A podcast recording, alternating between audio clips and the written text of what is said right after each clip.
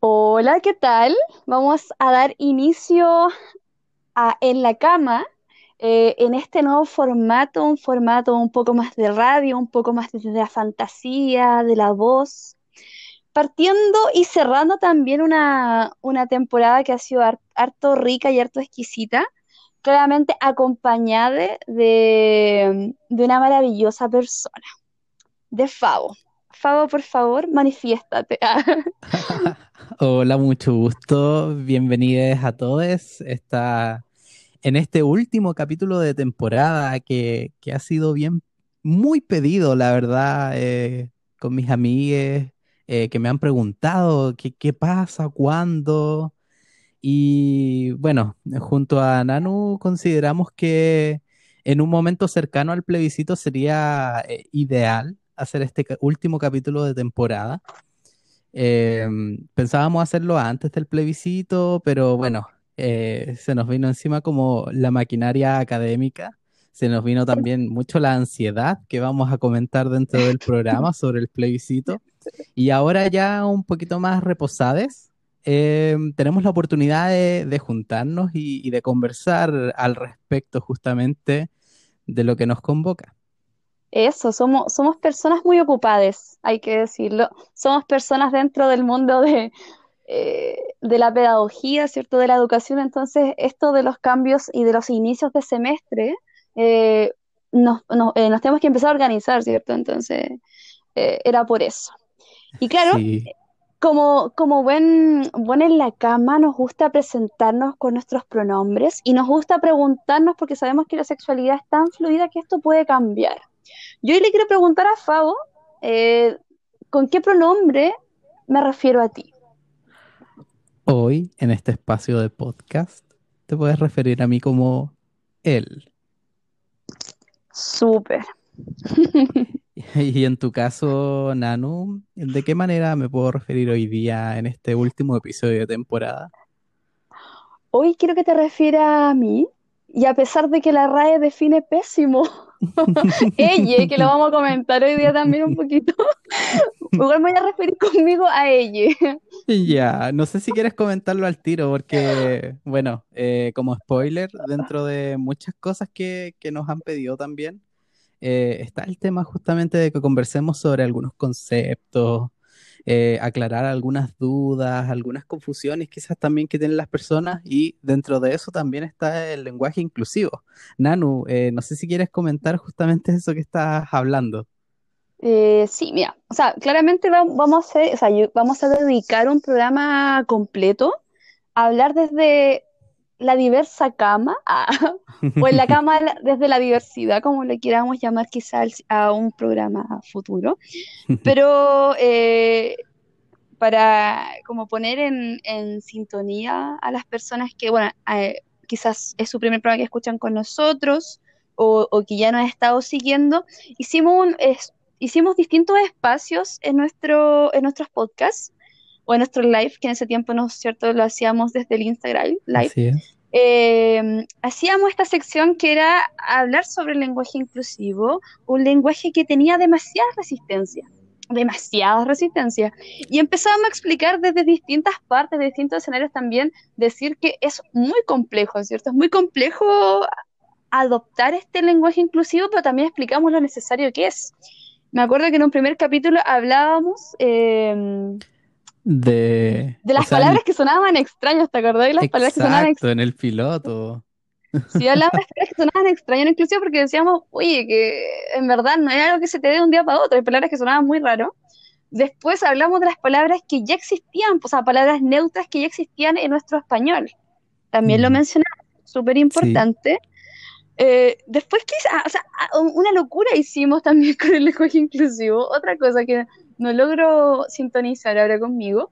Pero eh, eh, hoy Fabo en la mañana, porque está así muy actualizado, muy mostró actualizada. o sea, cabe recordar que nosotros siempre hacíamos como este, este chiste con la RAE, porque la RAE mostraba cierta resistencia, o personas que citaban a la RAE diciendo de que yo no quiero usar la E porque en la, en la RAE no sale, era, era uno- una de las cosas que siempre usualmente decíamos, ¿cierto? Y hoy día Fabo me dice, mira lo que dice la RAE, mira Fabo, pues, no sé si lo tienes por ahí para leerlo así como tal cual. Lo voy a revisar de inmediato porque, bueno, la verdad es que esto pasó hace cuatro días, dijiste, ¿cierto? Sí, ah, esa es la actualización que salía. Claro. Exacto. La RAE, en su observatorio de palabras, incluye ahora la palabra ella. El pronombre ella. Ah, eh, lo mejor, lo mejor es que ahora con micrófono y con, con preparación de podcast podemos poner voces. Exacto. Voy a leerlo como, como viejo español con esas pelucas blancas, así como juez. Yo creo que de esa forma. Pues buena música así como...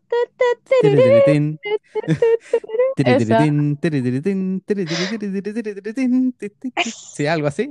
ya. Sí, algo así perfecto.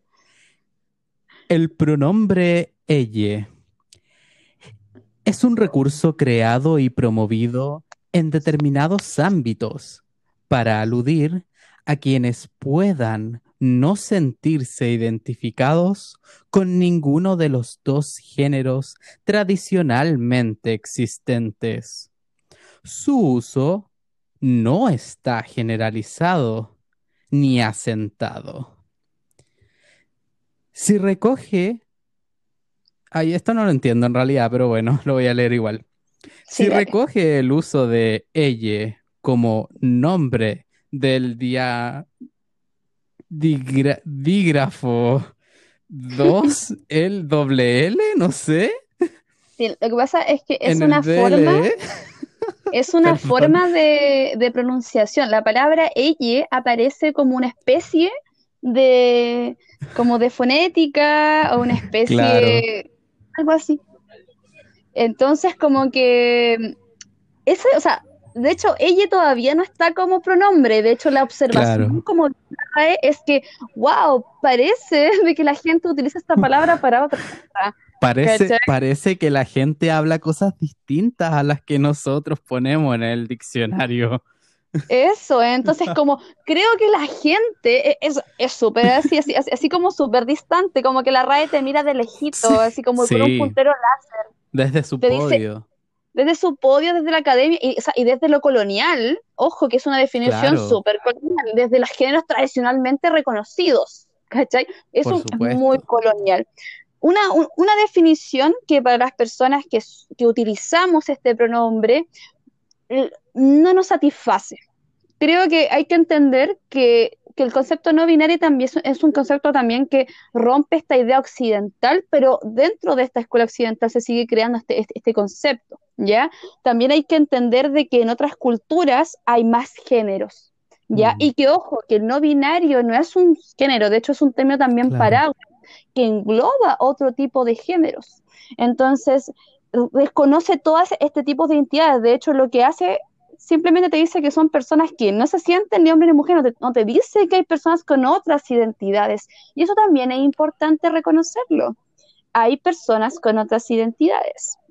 Y de hecho, así como haciendo también eh, alusión a, lo que es el capítulo de hoy, era, lo que eh, yo mencioné también en mis redes sociales el, día sábado como previo al, al plebiscito. que personas no binarias, estos procesos que implica utilizar mi identificación, o sea, mi célula de identidad, nos recuerda que no somos reconocidos en el sistema. O sea, yo tengo que ir con mi carnet, con mi nombre legal, con una identidad que no me corresponde, en este caso me marca un género que yo no me siento identificada, me recuerda aún más porque es importante tener una nueva constitución que reconozca estas identidades. Esto que la RAE tampoco quiere reconocer, nosotras necesitamos un espacio. Y no solamente también para personas no binarias, sino para cualquier tipo de identidad que se quiera manifestar. O también las reivindicaciones de otras masculinidades, otras feminidades. Eso es importante también mencionarlo.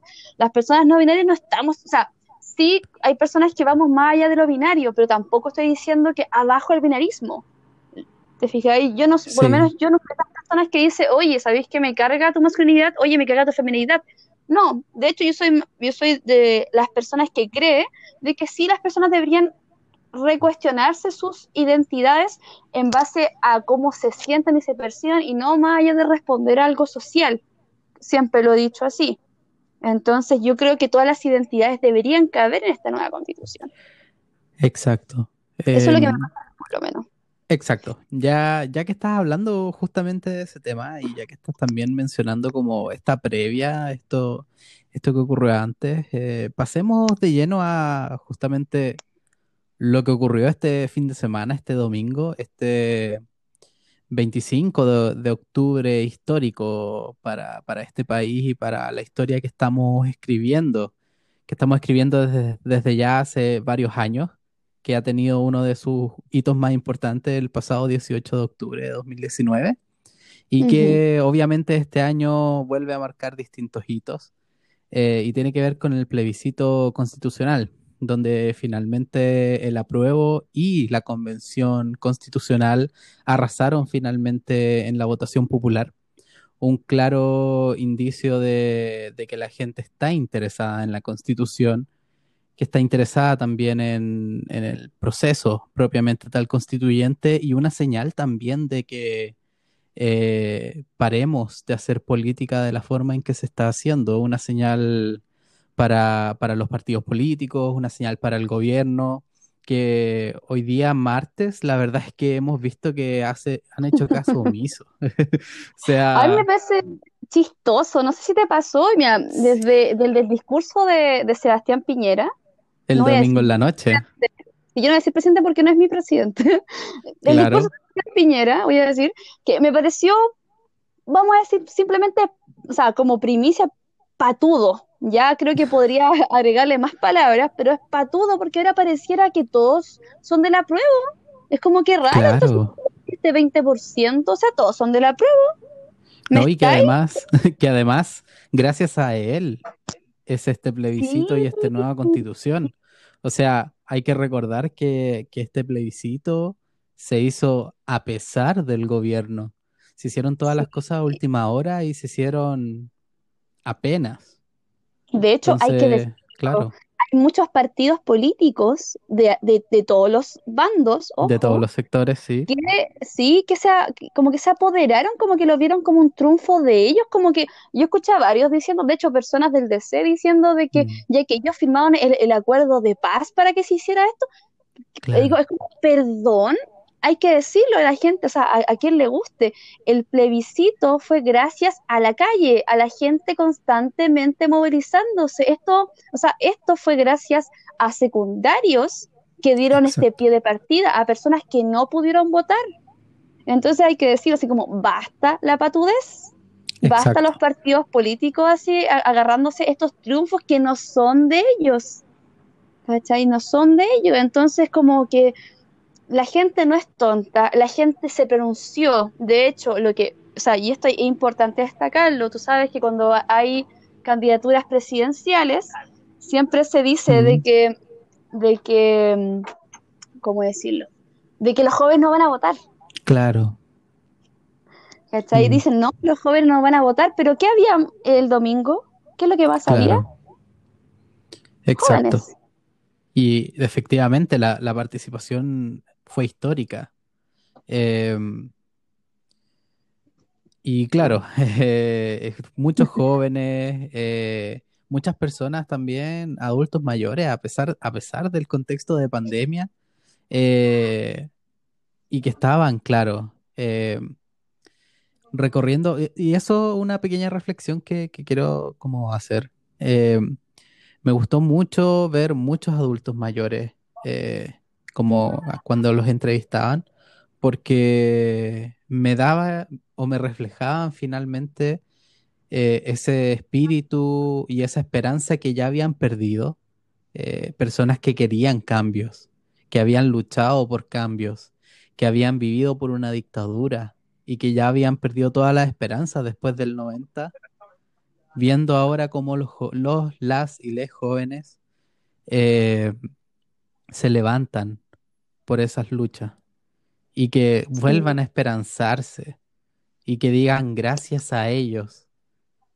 Eh, a mí me emociona mucho porque es finalmente el reflejo de esa esperanza perdida que vuelve a renacer ya en tus últimos años de vida y que todavía tengas la posibilidad de cambiar algo y dejar una herencia, yo creo que es algo muy bonito en realidad, como de, dentro del proceso y las imágenes que se pudieron ver.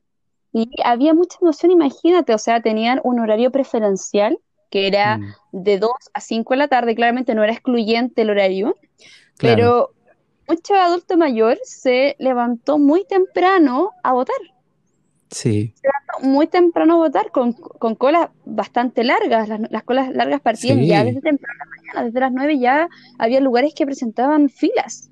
Entonces, em, porque colas siempre hay. Ah, Colas siempre hay y en todas partes, mi ciela. que se sepa, que se sepa, pero filas y colas también. Quería hacer ese, chiste, no tenía idea. No, pero hablando en serio, también eso es serio, las colas también son en serio, que se sepa. Sí, sí. Pero yo tuve la posibilidad de, bueno, fui a votar temprano en la mañana, o Mm. sea, temprano, qué bruto. Tomé desayuno, Nuestra a concepción de temprano. de un día domingo. Llegué a las 11 porque me encontré con un amigo que votábamos justo en el mismo lugar. Era un buen momento también para encontrarse con personas que uno veía hace harto tiempo. Sí, Entonces ahí nos eh, acompañamos la, la emoción latente en, en esa fila que nos demoramos como una hora y cuarto, una hora y media en votar. claro. Entonces, como llegué a mi casa a la una, por ahí pasadito, almorcé y después acompañé a mi abuela de 90 años a Oh, votar. La, o sea, la asistí en su voto, o sea, mm, entré a, a la urna con ella y, y claro, ella de hecho se arregló, se arregló nunca de- en pandemia, que no, ha- no, ha no ha salido mucho, mi abuela de hecho nada, a claro. dar vueltas, o sea, esas vueltas recomendadas para las personas de tercera edad, ¿cierto? Que los horarios que le habían pro- eh, propuesto, y la acompañé y ella estaba feliz, estaba dichosa de ir a votar.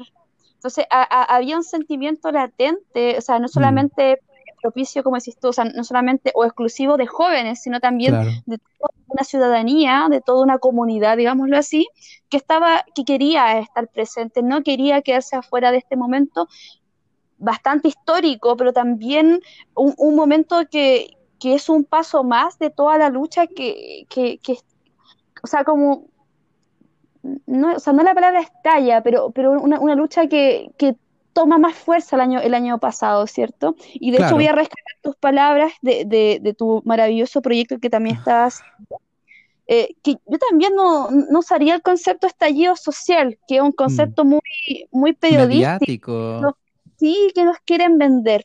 Sí. Tienes toda la razón. ¿Cuál era el concepto que se, se me va el, que? Eh, revuelta social. eh, algunos, eh, algunas personas osan ya decir como rebelión o revolución.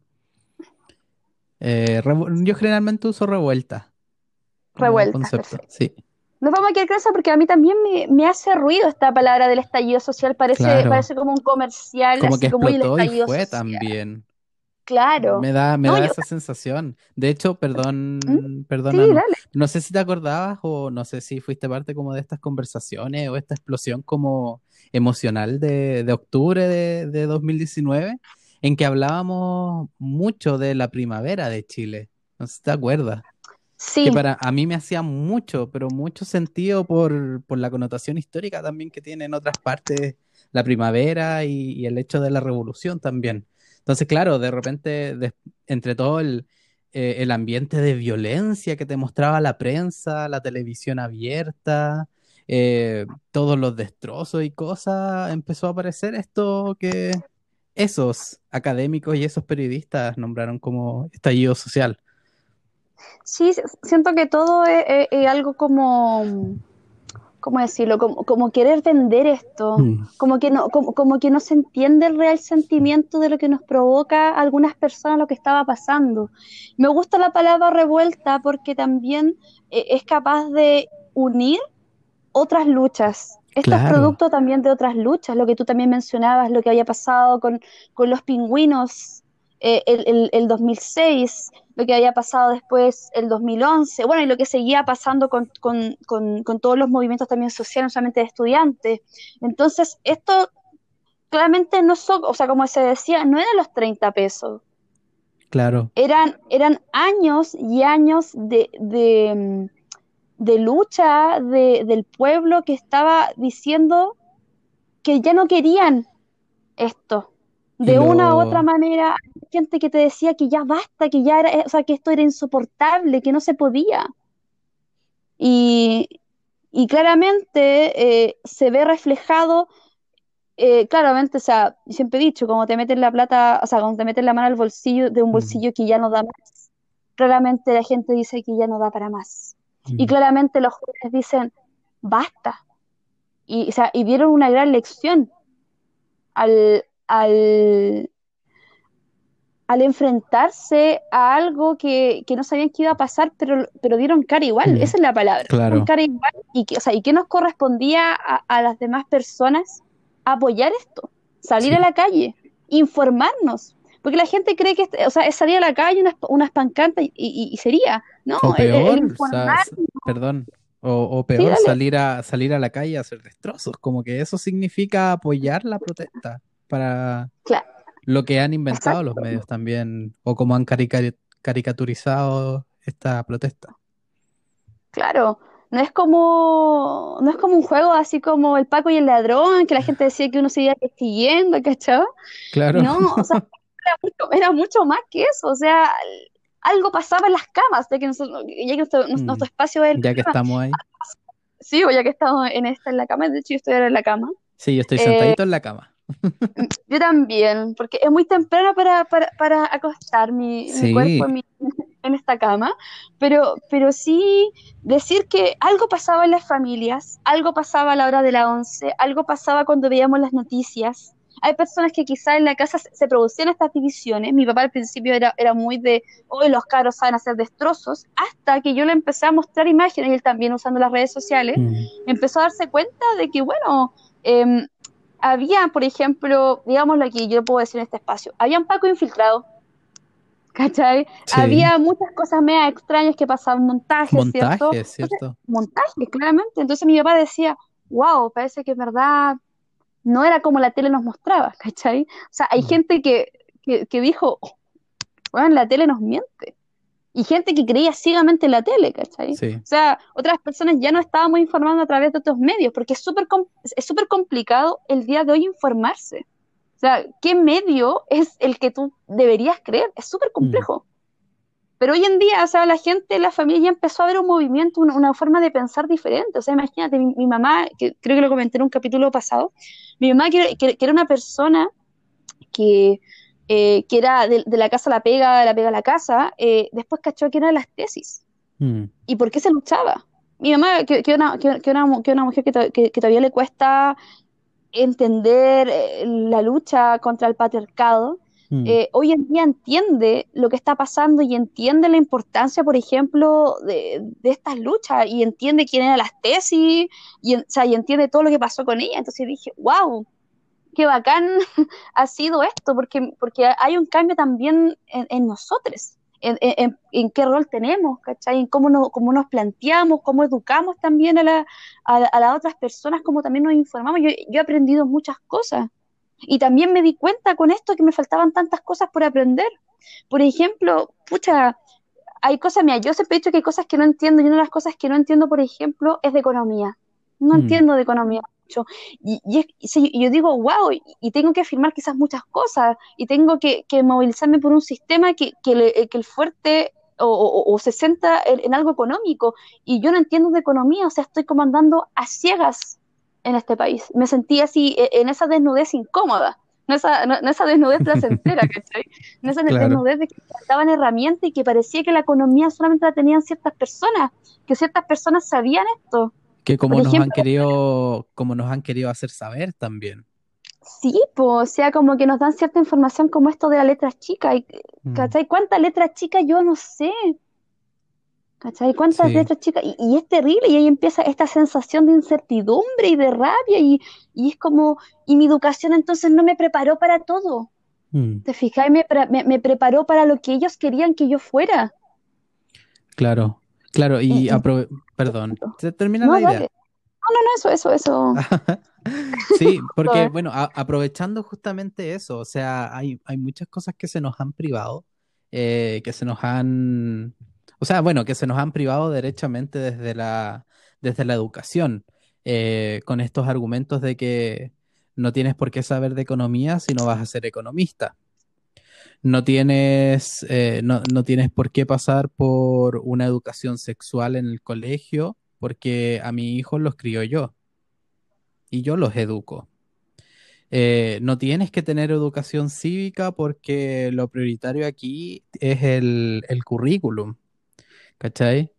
Por, y bueno, y, y derechamente eh, esto uno de los grandes logros de la dictadura, el hecho de despolitizar finalmente a las personas, que, que ha sido una obra de todos estos años, que se ha articulado a través de la Constitución, que se ha articulado también a través de los medios y, y que ha tenido como resultado el hecho de que durante estos 30 años eh, la- el hecho de hablar de política es algo incómodo. El hecho de hablar de sexualidad es algo incómodo. El hecho de hablar, de hablar de mi identidad es algo incómodo. Entonces, todas estas cosas no se hablan. Y es ahí donde, donde queremos ir hoy día un poquito también con ese tema. O sea, eh, si bien doy el punto, no sabemos eh, muchos temas en particular eh, que podría saber un, un abogado constituyente, un político que tenga, que sea, no sé, pues de la comisión de la de constitución, por ejemplo, o personas más, más sabias también al respecto, pero sí tenemos nociones también, y yo creo que eso es lo valioso de lo que tenemos que velar finalmente por este proceso constitucional y es que sean personas finalmente que vivan la calle, que experimenten y tengan quizás unos conocimientos al respecto o por último cuenten con el apoyo, no sé, pues pienso de un cabildo, de una junta de vecinos, eh, de algún movimiento social, de algún grupo de estudiantes quizás, eh, no sé, pues pienso a nivel profesional o a nivel técnico eh, que finalmente sean estas las personas que constituyan eh, esta convención, convención también que, que va a ser paritaria. Entonces, lo que vamos a intentar hacer ya en este, en este ratito que nos queda, Nanu, de hecho, ya estamos a punto de, de dar los 30 minutos, yo creo que nos vamos a pasar un poquito, da lo mismo. Eh, sí, lo que queremos dar luces es justamente a eso, pues, como eh, a raíz de este proceso constituyente eh, qué temas son los que sí o sí tienen que ser tratados, ya sea en una nueva eh, constitución o ya sea en un, en aquellas leyes que van a regir a partir de esa constitución también. Eh, como comentábamos un poquito antes del programa con Nanu, em, no tenemos claro, por ejemplo, cuáles son aquellos conceptos claves que sí o sí tienen que ir en la Constitución, ni tampoco aquellos que no son materia de Constitución, sino que son materias de leyes, de, de reglamentos, de normativas o de leyes constitucionales, por ejemplo. Entonces, lo que queremos poner aquí sobre la cama es justamente estas temáticas que nos gustaría que estuviesen en este nuevo Chile por llamarle de alguna forma a, este, a esto que estamos escribiendo en estas etapas muy importantes para, para nuestra historia. sí. O sea, y O sea, claramente lo que nos convoca también como, eh, como lo hemos hecho con, con el, con el programa, que hablamos de sexualidades, que hablamos de identidades, también vamos a meternos como en este tema, qué pasa con estos temas y con la, con la nueva constitución. Claramente también podemos mezclar otros temas y esto se va a ir, eh, o sea, va a ir topándose todo el rato, pero, pero hay antecedentes, que es lo que hablábamos con Fabo, habían antecedentes de, de esto, de esta pre, con, eh, pre, perdón, eh, pre-plebiscito y post-plebiscito. Mm, Yo, por ejemplo, así como contando, eh, bueno, yo eh, realizo clases de sexualidad y género, mm, y la semana previa al al plebiscito estábamos haciendo la primera clase presentando el, el- el curso. Y bueno, habíamos mostrado un, un video de- del bus de la libertad, por ejemplo. Mm, Ya, y, y- y revisábamos los argumentos, de, bueno, que en este caso el bus de la libertad planteaba que a, a mis hijos los educo yo, que era lo que estaba mencionando recién, Fabo. Eh, mm, entonces, esos eran argumentos, por ejemplo, bueno, y, o sea, y, esta, y esa manifestación se hizo contra el libro de las 100 preguntas. Claro. Un libro trabajado, que hay que decirlo, por mucho profesional, eh, bien, bien calificado, personas que trabajaban con temas de sexualidad, y más encima estaban trabajadas con estudiantes, o sea, eh, mm. en base a sus inquietudes. De hecho, el diseño también lo los estudiantes. O sea, todo, o sea, todo como estaba diseñado en gran parte fue por los estudiantes. Las preguntas fueron respondidas por, por, por, por, estos profesionales. Claro. ¿Ya?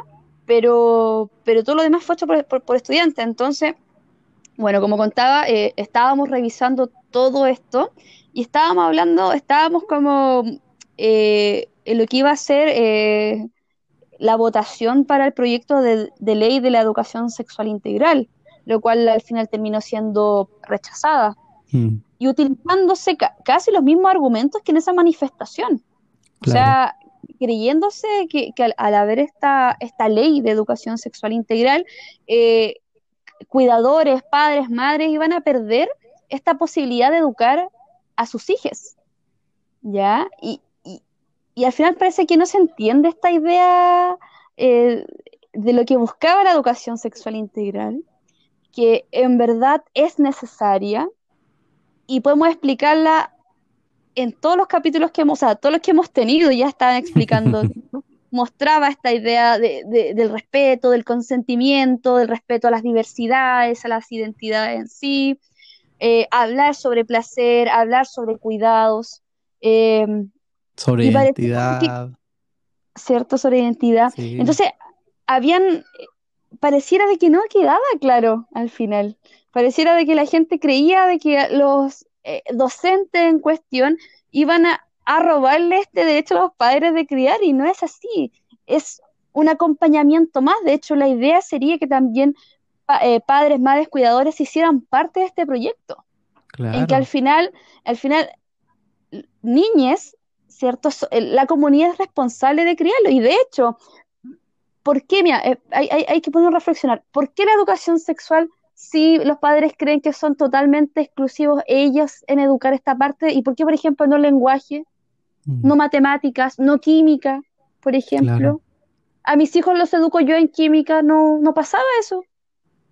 Pero, pero sexualidad sí, porque claro, o sea, todavía está dentro de, este marco de, valores, ¿cierto? Este marco eh, que influye mucho todavía la, estos credos de, mm. distintas, de distintas religiones que en, en, nuestro país tienen influencia. Entonces, hay que hacer un cambio aquí, hay que entender de que no es que se le quiera imponer a niñas y adolescentes una sexualidad, una forma de vivir, sino que se le quiere entregar las herramientas para que pueda afrontar un mundo, una autorregulación también de sus emociones, porque la gente solo hablaba de genitales. Pero no hablaba también de que este proyecto de ley buscaba también hablar de afectividad. ¿Cuántos mm. niños, cuántos adolescentes nos, bueno, y cuánto adulto también? Claro, o sea, como consecuencia. es cierto, nos habla de autorregular sus emociones. Entonces, ¿cuánta violencia hay eh, en, pareja? Entonces, o sea, ¿dónde el Estado se hace cargo de esto? ¿Dónde? ¿En qué parte? Claro. Entonces, yo eh, bueno, y claramente con, la constitución que hay, que también iba a chocar este, este, esta libertad culto, ¿cierto? Iba a chocar esta idea eh, con, con el derecho a la educación de niñas. De hecho, el rechazar esta ley al final vulneras el, derecho al acceso a la educación en niñas. Claro. ¿Y qué pasa con eso al final, po? Y es aquí más un antecedente más, por lo menos desde el lado de la, sexualidad, un antecedente más em, de por qué es importante una nueva constitución. Un antecedente más para seguir trabajando. Claro, yo después pensaba y reflexionaba, bueno, aquí hay que ciertas cosas que de, ese proyecto igual hay que mejorar y más que el proyecto como planteándose también que hay cosas que tienen que quedar más explícitas, como por mm. ejemplo que de verdad eh, apoderadas deben también ser incluidos eh, eh, explícitamente en este proyecto como una, como una educación a la comunidad educativa en sí, que es una parte súper importante a mi parecer, pero también es importante destacar la ausencia del colegio de, profesores, perdón, en, en impulsar este proyecto de ley Yo Sí. jamás vi al colegio de profesores manifestarse de alguna manera por el rechazo de este proyecto de ley. Y harto que desear, porque cuando alguien habla de educación, no- eh, nosotros que somos docentes nos sentimos, eh, nos sentimos convocados. Cuando alguien habla de educación es difícil que yo no me sienta partícipe de esa conversación porque están tocando un sector donde yo me dedico. Mm, ¿Te fijas? Entonces, claro, o sea, sí el colegio de profesores ha dado cara en, en- en lo que tiene que ver con la, eh, con la mejora de, de la calidad, em, eh, eh, ¿cómo se dice? Em, Como la calidad eh, ¿cierto? Laboral, condiciones condiciones exacto, laborales, sí. pero, pero no, pero, pero por ejemplo, en, en materias que tiene que ver con el gremio en sí, con el tema de la educación, se está quedando fuera. Sí, Y quizás esta oportunidad de replantear, por desgracia, otra vez el proyecto que va a tener, que se va, que se va a archivar y que se va a demorar otra vez en, en llevarse a votación, va a tener que esta vez considerar el gremio, o sea, el gremio se va a tener que hacer, se va a tener que sumar, a ser parte de este proyecto, porque sin la educación, el proyecto de educación sexual integral queda cojo, po. algo le falta. ¿Te fijáis? mm, Entonces necesitamos que, que la comunidad se haga partícipe de algo que es súper importante, porque no solamente estamos hablando de condones y juguetes sexuales, estamos hablando de herramientas para que niñas y adolescentes sean capaces de educarse con responsabilidad, con respeto y, y informadamente, claro. que es lo que se busca al final. Claro, eh, dentro de las cosas y, y las reflexiones que, y el análisis también que, que haces al respecto, yo creo que hay un tema transversal eh, que es propio de la, de la cultura chilena también, cómo ha sido construida eh, y cómo se nos ha mostrado también a través de los medios de comunicación. Eh, y es parte también de lo que comentábamos. somos una sociedad que se expresa altamente valórica, pero justamente es muy como reticente de, de tocar temas valóricos. Eh, y aquí entra de lleno eso, o sea, claro, como mencionabas, ¿por qué a mi hijo lo educo yo en temas de sexualidad, pero no en otros temas, por ejemplo? Eh, o bueno, lo mismo también pasa por, eh, por la educación ciudadana, la formación ciudadana también que fue altamente discutida. Eh, y tiene- yo creo que el eje transversal también, eh, dentro de las muchas cosas y muchas trabas que existen, obviamente, es justamente este componente valórico.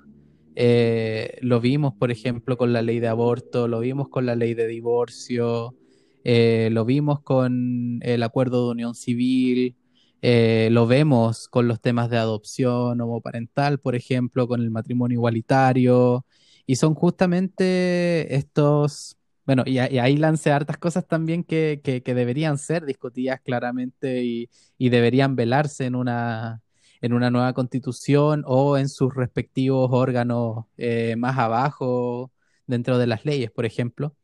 Em, y es ese tema eh, el que tenemos que dejar atrás porque finalmente eh, en, en este tipo de conversaciones, como por ejemplo con los que has tenido con tu mamá o, o con tu abuela o con tus amigas también o cercanes, oh, esa palabra suena extraño.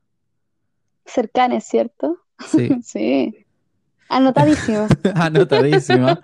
Anotadísimo. Eh, es justamente en esa conversación en que uno se da cuenta de que, claro, eh, existe una cierta moral, eh, haciendo honor también a tu apellido. Me decían ci- Nanu Inmorales en su tiempo, mozo. ¿Cómo? Me decían Nanu Inmorales. Inmorales. Es justamente como esta moral eh, mirado hacia lo valórico, hacia no tocar, hacia no discutir, hacia no conversar respecto a nuestros valores, lo que nos ha hecho también alejarnos de eso. Pero a la hora de los que hubo y a la hora en que realmente ponemos sobre la cama eh, estos temas, nos damos cuenta de que en la conversación entre tú y tú eh, somos capaces de conversar y de poner en, en jaque eh, est- estos temas valóricos, que más que Claro. temas valóricos, como se, se les han llamado, son temas fundamentales de identidad, de, lo que es ser eh, humano, ser persona y ser un, sujeto dentro de la sociedad. Entonces, con esa reflexión y con la otra reflexión que, que hacías antes también, cuando, por ejemplo, hablábamos de que no eran 30 pesos, sino que eran 30 años. Bueno, gracias a este plebiscito también nos dimos cuenta que ni siquiera es que hayan sido 30 años, sino que eran tres comunas. La visión, ¿cierto? La visión, eh, llamémosle la visión de mundo de esas tres comunas, es la que se impone en los medios de comunicación que es justamente la forma en que las personas eh, a pie, como me gusta decir, eh, se informan o consumen finalmente a diario a través de la televisión. Me atrevería a decir que ese gráfico también no sería tan preciso ni tan exacto. Y quiero decir por qué. Porque Las Condes no es, no es 100% ese barrio alto que vemos. Exacto. Y lo Barnechea también, hay que decirlo, también tiene un barrio que no es un barrio alto. Claro. Ya, y no también fue. vive esa... Sí. Entonces podemos decir que, si, si ya tres comunas es poco, vamos a decir que también no es toda la comuna. Vamos a decir que el 70% de esas tres comunas aproximadamente. Exacto. Y eso, Y, eso es más, más cuático aún. Entonces, claro, claro o sea, y, lo, lo, digo esto para no estigmatizar a las personas que viven en las condes que no son de, este de este barrio alto considerado. Y con estos pensamientos también o, o estas convicciones. Lo, lo, quiero hacer, eh, lo quiero, quiero hacer este énfasis porque por lo menos estoy en un trabajo arduo esta cuarentena que no es generar estereotipos de ningún tipo y también entender de que, insisto, Las Condes tiene diferentes tipos de barrio y, yo he sido testigo de personas eh, viviendo en Las Condes que no es el barrio que imaginamos y en la Barnechea también. Ya, también he, tenido esa posibilidad para también yo dejar de decir, oye, la gente de Las Condes, no, eh, espero y respiro un poco porque no es así, no es así como, como tal.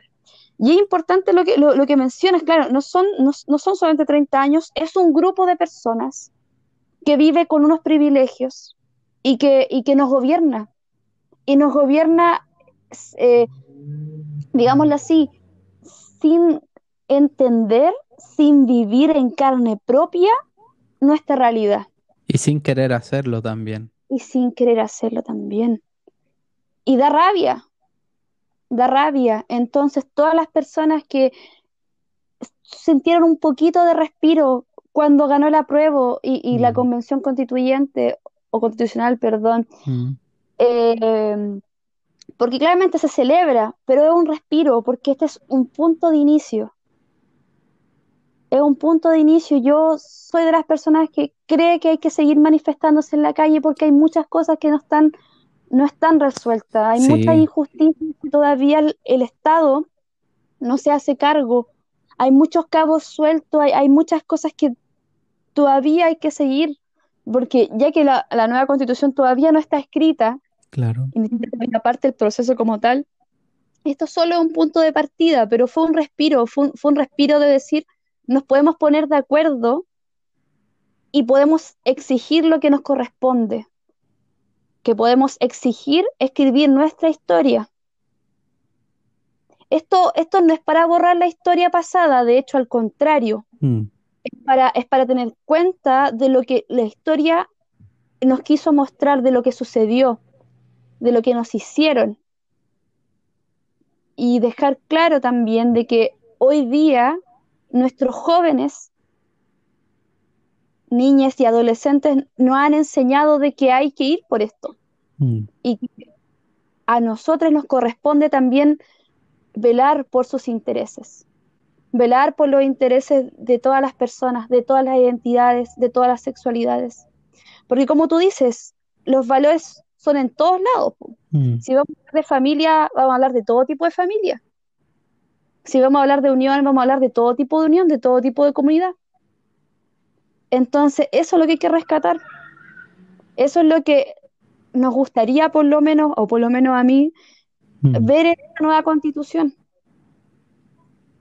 Porque, claro, se nos viene un gran, taba- un gran trabajo, eh, eh, porque vamos a tener que informarnos cada vez más. Imagínense si con, con todo este, con, con toda esta revolución, eh, uno empezó a aprender más cosas, empezaste a entender también cómo funcionaban ciertos ciertos dispositivos de- del mm, Estado.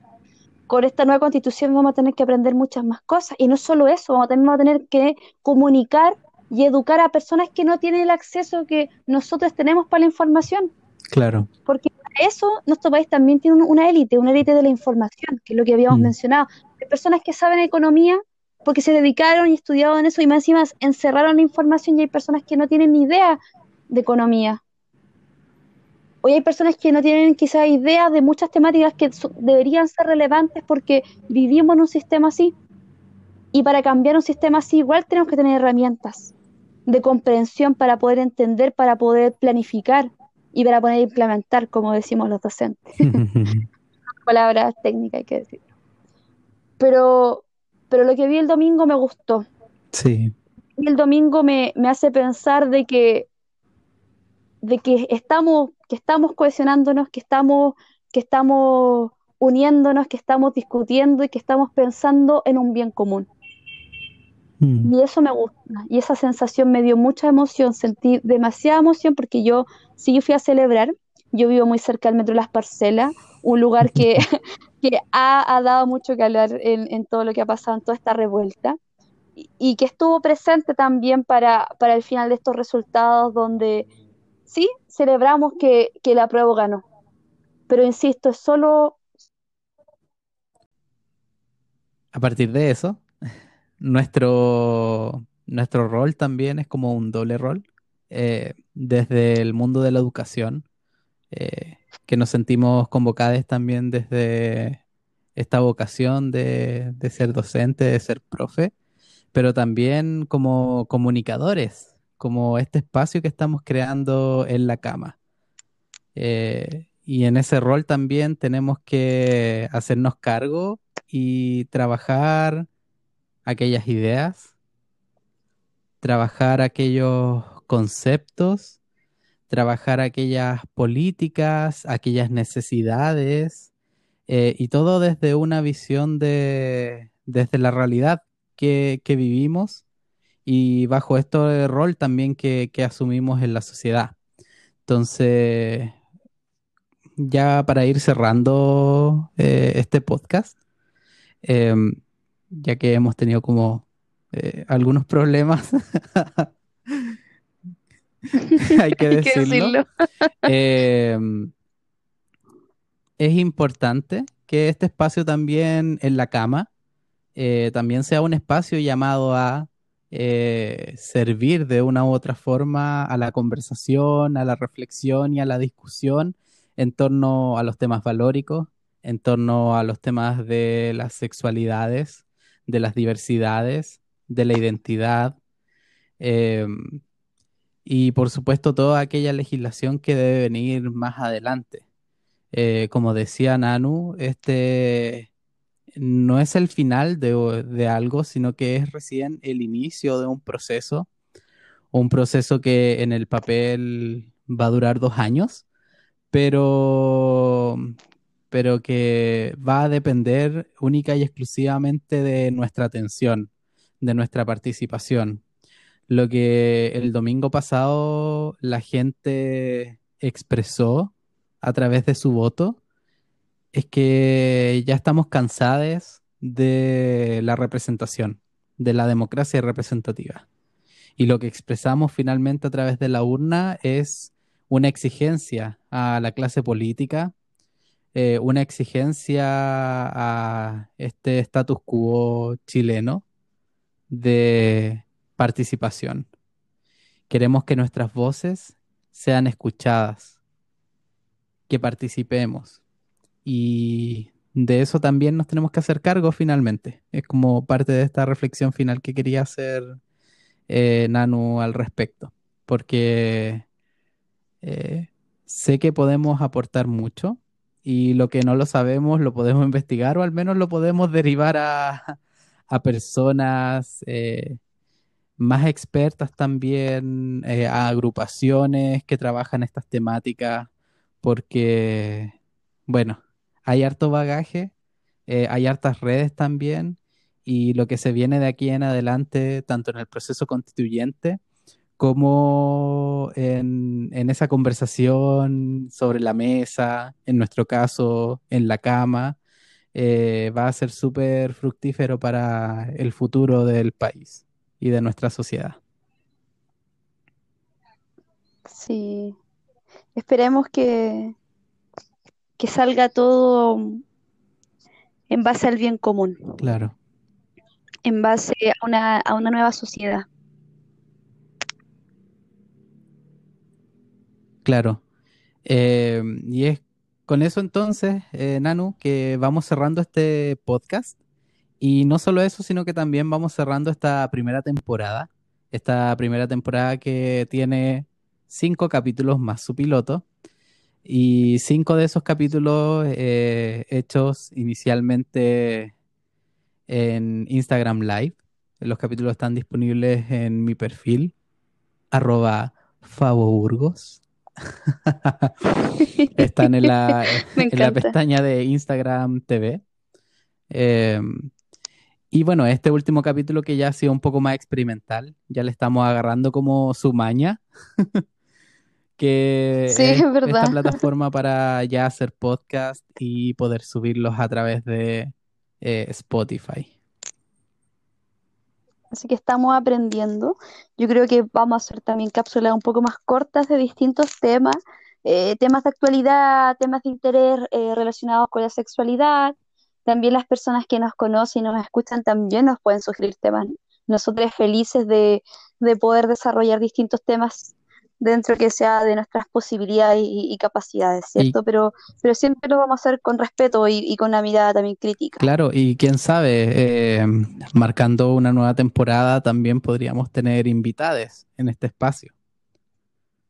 Yo creo que sería fabuloso. Sí. De hecho, sí, me O encantaría. sea, como leí, sí, no sé si leíste en redes sociales que la gente ya empezó a, a, a escribir sus artículos para la Constitución. Bueno, yo leí algunos como el artículo número uno que decía besitos de a tres. Lo mismo podría pasar aquí en la cama. Camita de a tres. Camita, camita de a tres. O quién sabe, pues ahí vamos a ver ya con un, con una nueva temporada ya más planificada y más, eh, ya más maduro quizás como, como proyecto. Se vienen hartas cositas eh, interesantes también a futuro. Eh, podríamos cambiarnos de casa también eh, y unirnos también a- al grupo de compañeros, colegas y amigues del alma, como lo son, por ejemplo, Escuela para la Vida. Es verdad, así que tienen que estar atentos ahí porque vamos a estar movilizando.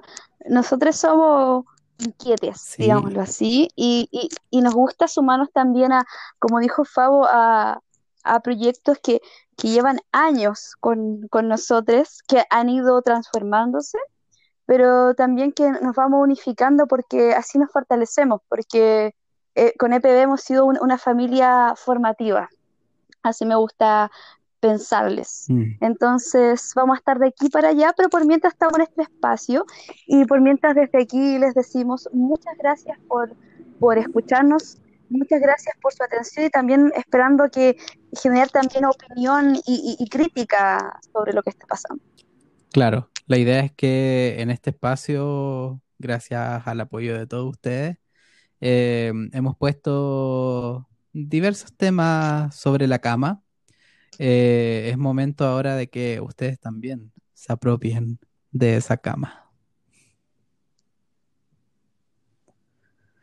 Así que, Nanu, eh, muchas gracias por, por, esta primera temporada maravillosa, por este proyecto que anhelábamos mucho y que nos ha traído eh, un reencuentro, podría decir ya en lo más personal, eh, muy esperado y maravilloso.